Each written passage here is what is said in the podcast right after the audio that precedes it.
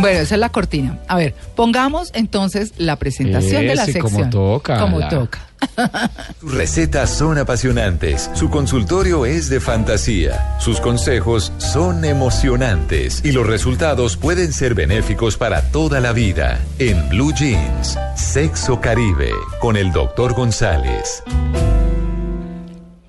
En esto de las relaciones, sí que se dicen mentiras. Todo el tiempo. Pero, y cuando hay cachos, ni se diga. Hay más. Entonces, hoy el doctor José Manuel González, que está en Barranquilla como siempre, nos tiene los tips para reinventar la relación después de los cachos. Doctor González, ¿Se buenos puede? días. Muy buenos días. Qué chévere que estamos hablando de esto cuando hablamos de las mentiras. Ah. Y definitivamente la infidelidad es una mentira grandísima, grandísima. Uy. Y es también el problema que con más frecuencia tienen las parejas hoy en día en nuestro medio. Mm. Ahora, unos cachos pueden llevar a que se destruya completamente el matrimonio, a que se acabe la pareja, pero también puede llevar a que la pareja se reinvente, la pareja crezca y sea una mejor pareja. Y de hecho, yo conozco muchas parejas que han superado una crisis de cacho que hoy son parejas muy felices, muy fuertes, muy unidas. ¿Qué hay que hacer cuando hay unos cachos y queremos reinventar la pareja, queremos volver a encontrarnos con la pareja?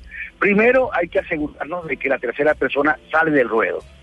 Y esto es importante porque mucha gente va a terapia de pareja buscando arreglar su matrimonio, pero todavía de vez en cuando echa la llamadita, la El arrocito en con la bajo. otra persona. Mm. Exactamente, o sea, si uno quiere que la cosa funcione, hay que cortar a la tercera persona de raíz, no más tercera persona. La segunda cosa importante es asumir una posición madura. En unos cachos no hay uno malo y uno bueno. Siempre los dos se equivocaron, uno más que otro, pero se equivocaron los dos. Y hay que partir de esa base. Yo me equivoqué, tú te equivocaste, ¿cómo tú puedes crecer y yo puedo crecer? Y esto lleva al tercer paso que me parece fundamental, que es conocer más al otro, conocer las necesidades del otro. A veces los maridos no llegan a necesidades de su esposa o las esposas no llegan a necesidades del marido porque no conocen realmente a su marido, a su esposa. Mm. No nos olvidemos que nosotros vamos cambiando cada siete años. Que el hombre que se casó contigo hace siete años no es el mismo que tiene enfrente hoy.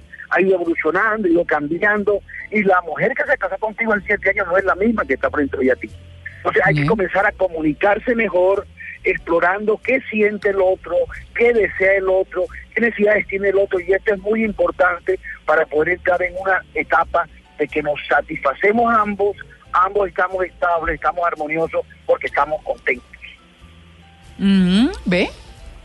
Qué bueno eso, ¿no? Además que a veces es necesario, doctor, que pasen las crisis para que uno se renueve, o sea, como para que las crisis lo único que hacen es como subrayar algo que por ahí estaba medio escondido, ¿no? Pero ya cuando ocurre la crisis se hace evidente y la pareja se transforma.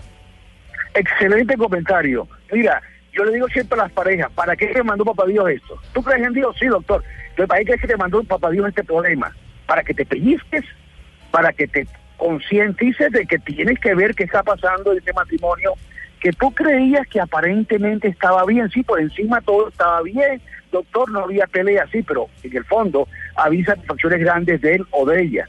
Y a veces la insatisfacción del marido lleva a que el marido se porte mal y la mujer se siente insatisfecha y entonces ella también se porta mal y es un círculo vicioso. Tú me jodes, yo te jodo, tú me jodes, yo te jodo y eso termina en una infidelidad.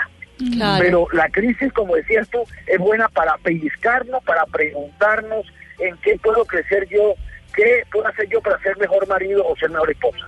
Sí, doctor, me escribe arroba prima eh, resentida. Pregunta ahora. Sí, no, es prima resentida porque le pusieron los cachos. Ah, bueno, y resentida del entonces, alma. sí, Ah, tiene un dolor muy fuerte en el corazón y no sabe cómo hacer para perdonar porque ella quiere continuar el amor, permite que uno pues perdone, pero cada vez que puede le manda el viajado a la pareja.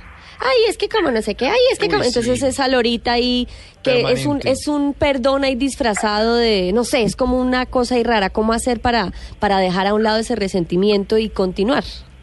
Mira, yo creo que es importante que nos demos cuenta que hay dolores que simplemente no se toma una aspirina y pasa, pero hay dolores que hay que buscar un doctor. Si la cosa es grave, porque el dolor es tan grande que definitivamente no lo podemos manejar nosotros solos. Claro. Hay crisis que se superan solos, que la pareja conversa, habla y se supera solo. Pero hay crisis que se necesita un terapeuta, una persona externa con entrenamiento para que puedan superarse esos resentimientos. que puedan permitir que la gente pase la página. Porque si tú te arreglas con tu marido o con tu esposa, pero no pasas la página, y como decías tú, cada vez que te acuerdas, ah, es que tú me hiciste esto, ah, es que tú, si la gente no pasa la página, se van a quedar toda la vida en un ciclo vicioso ahí que se hacen daño. Y a veces se requieren técnicas especiales, de las terapias de pareja específicamente, para que la gente aprenda a soltar, a soltar y a pensar más en el futuro que en el pasado.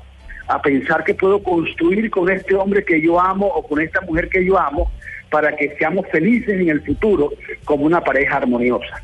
Y tener cuidado en el lenguaje porque en el lenguaje otra vez vuelve a alterarse y a refrescarse el problema con el vainazo. Uy, ah, pero es- que como usted, quién sabe, es que como usted llega a, a la hora que se le da la gana, ¿no? Y quién sabe dónde estaba, entonces eso otra vez vuelve a Y echarle ese como mer- comentario, mertiolate ese en la llaga. comentario que hace daño, ese comentario que hace daño tiene que ver con que realmente no se pasó la página. Claro, claro. pues Porque eso, pero- realmente la gente no vio que esa es una etapa, una crisis que nos permitió crecer y que está atrás. pasar la página. Hay alguien que decía que el secreto del éxito y de la felicidad es saber pasar la página. Lo leí hace muchos años de una persona muy importante cuyo nombre no recuerdo ahora, pero decía, el éxito depende y la felicidad de saber pasar la página. Sí, así es. Pero eso esto suena tan fácil, se le cae a uno el dedo ahí enredado, se le pega esa hoja. Eso es muy difícil, muy difícil. Es una cosa complicadísima. Pero bueno. Hay que así- superar las mentiras entonces. Así es la vida, Doc. Gracias. Fue un placer, feliz domingo. feliz Bueno, puente, fel- chao. Gracias, Doc. Chao.